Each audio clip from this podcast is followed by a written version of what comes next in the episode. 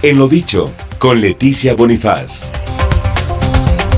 La carrera por visitar al Papa Francisco se registró en este proceso de intercampaña entre las candidatas. ¿Cómo estás, Leticia? Muy bien, Mario, aquí a la orden, como siempre. ¿Cómo viste esto? Cuéntame. Pues mira, a mí lo que me preocupa es nuestro Estado laico y los derechos de las mujeres. Porque que las dos candidatas vayan a ver al Papa, yo no creo que eso modifique la intención de voto de alguien. Como que es clarísimo que visitar al Papa no significa, creo yo, que ganas más adeptos, hablando de cualquiera de las dos candidatas.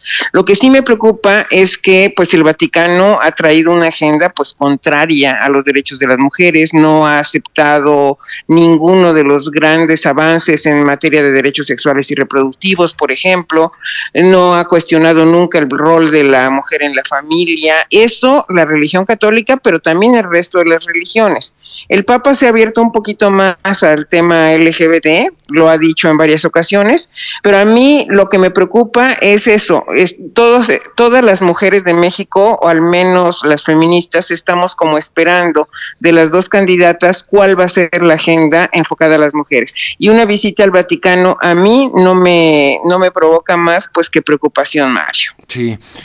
Aparte, no, vaya, a mí no, no, logré entender cuál fue la dinámica entre las, digo, entiendo, pues una especie de competencia, ¿no? Este, una se adelantó, la otra tuvo que, este, pero como dices, yo, yo tampoco creo que el electorado esté esperando algo, como que en eso mm, sí creo que somos una, por lo menos ciudadanos maduros, una democracia madura en ese aspecto, ¿no? Como que sabemos dividir una cosa de la otra. Yo creo que tenemos ya de nuestro Estado laico desde la época de Juárez, ya como, ya no sé cuántos años, pero más de 170 por ahí. Y, ya tenemos clarísimo que la separación iglesia-estado es lo que mejor nos conviene. Es nuestra historia, es nuestra forma de definición política, es lo que dice la Constitución. Entonces, ¿qué necesidad de acercarse? Si hemos tenido pues visitas ya de jefes de Estado antes. En su momento, desde que se restablecieron las relaciones con el Vaticano, Echeverría visitó a Pablo VI, vinieron después las visitas de Juan Pablo II, pero ya con jefes de Estado, como visita de un Estado, eh, y, no en campaña. ¿Qué puedo ofrecer o a qué me puedo comprometer o qué puedo decir? Pues son cosas que no sabemos, hay competencia del tiempo que duró cada quien, etcétera, pero yo creo que lo que estamos esperando urgentemente sí es una definición ahora que ya inician formalmente las campañas de qué se espera en materia de derechos para las mujeres y una visita al Vaticano yo no la veo que vaya en buena ruta. Exacto. A ver, este, creo que es importante porque tampoco se definió mucho de qué se trató la visita. Fueron encuentros privados, esos encuentros que se pactan con el Papa y su equipo y no necesariamente con el Estado Vaticano, porque estamos ante un personaje que es un jefe de Estado y es además un líder espiritual. La visita fue en carácter eh, por cómo se dio eh, de líder espiritual, no, no estaban visitando un jefe de Estado, nada más faltaba. Este, ahora, eh, tenemos también a una una iglesia católica, Leticia, actuante en muchos asuntos. Muy recientemente, bueno, estos días, se ha dado a conocer que la iglesia católica también está realizando reuniones con el crimen organizado para tratar de pacificar al país. Es decir, está actuando políticamente también la iglesia en nuestro país, de alguna manera. Sí, y aunque la pretensión última de pacificar a México fuera buena, no pueden ser ellos el conducto ni aprovechar el secreto de confesión para enterarse de cosas que son del Estado. Y la persecución de los delitos es un monopolio del Estado.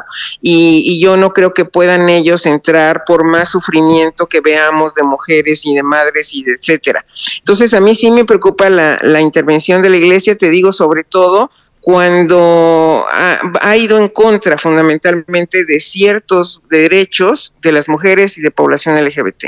Y esto que dices tú, sí, también tendría que verse de qué manera, pues cada quien hace lo que tenga que hacer, pero que, como se decía, al César lo que es del César, a Dios lo que es de Dios. Oye, y entonces la...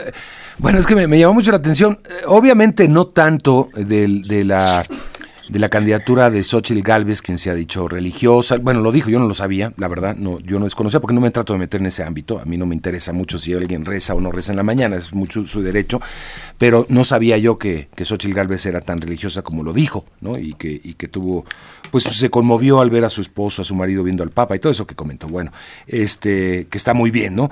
No me extrañaba tanto porque representa un partido que ha estado vinculado de alguna manera también al catolicismo.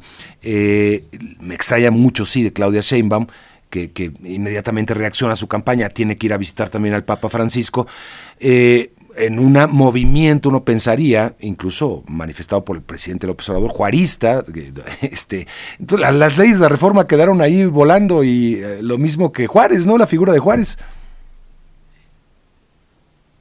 Pues sí, yo creo que lo, lo que Juárez también era religioso, pero una cosa es tu función como jefe de Estado y tu función pública a lo que el artículo 24 garantiza, que es la libertad de cultos. Tú puedes creer en lo que quieras o no creer incluso, pero el punto es que no puede tu creencia ser clave en la definición de políticas públicas y de programas de gobierno. Ese es el punto y por eso sí resulta extraño. Ahora, Xochitl trae una coalición de tres partidos y uno de esos tres es el que ha tenido esa inclinación, que está como predominando. Pero para mí que lo clave de la Constitución mexicana es el Estado laico, la libertad de cultos, eh, y eso es lo que tendríamos que tener y seguir teniendo como señal. Bueno, pues un ingrediente más a la polémica. Leticia, gracias, como siempre.